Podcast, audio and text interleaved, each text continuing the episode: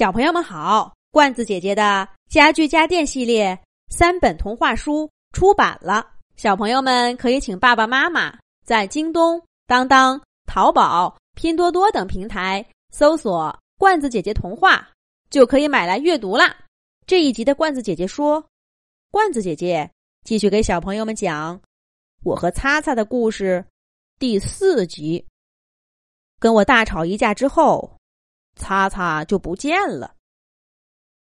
接下来几天，我总是想起这个挑战我的家伙，也时常在家里这个角落、那个缝隙找一找他，却到处都找不到。看来这个擦擦真的离开我家了。亏他那天理直气壮的，真没想到这么快。就逃走不见了。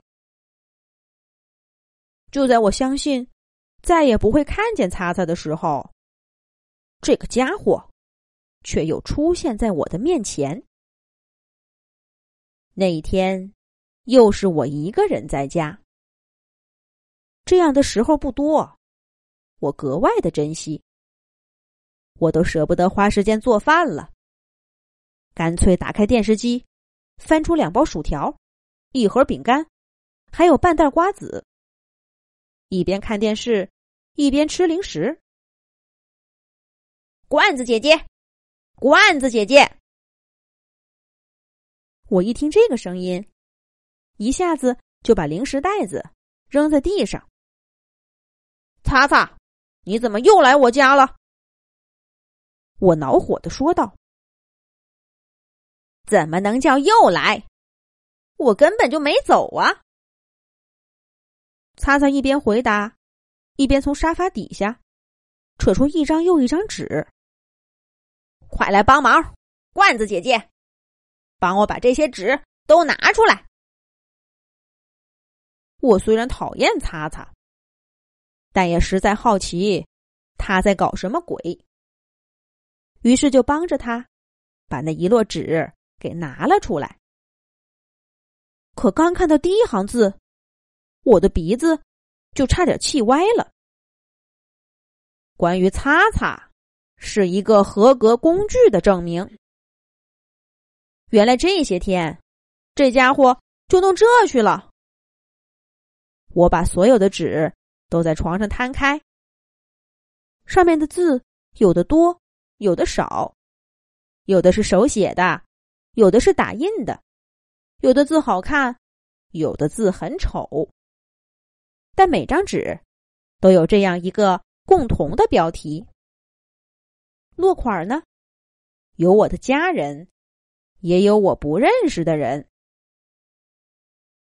看到了吧，罐子姐姐，这些天我不但请你的家人帮我做了证明，还走访了许多人家。请他们试用我擦擦的擦丝功能，无一例外，所有用过的人都愿意为我写下这样一份证明。现在我要来问你了，罐子姐姐，你还记得前天你切的那些比手指头还粗的黄瓜丝吗？说到这儿，擦擦露出幸灾乐祸的表情。我真想抓起他，一把扔到窗户外面去。可是，我又不得不佩服这个擦擦的神通。说吧，擦擦，你究竟想干什么？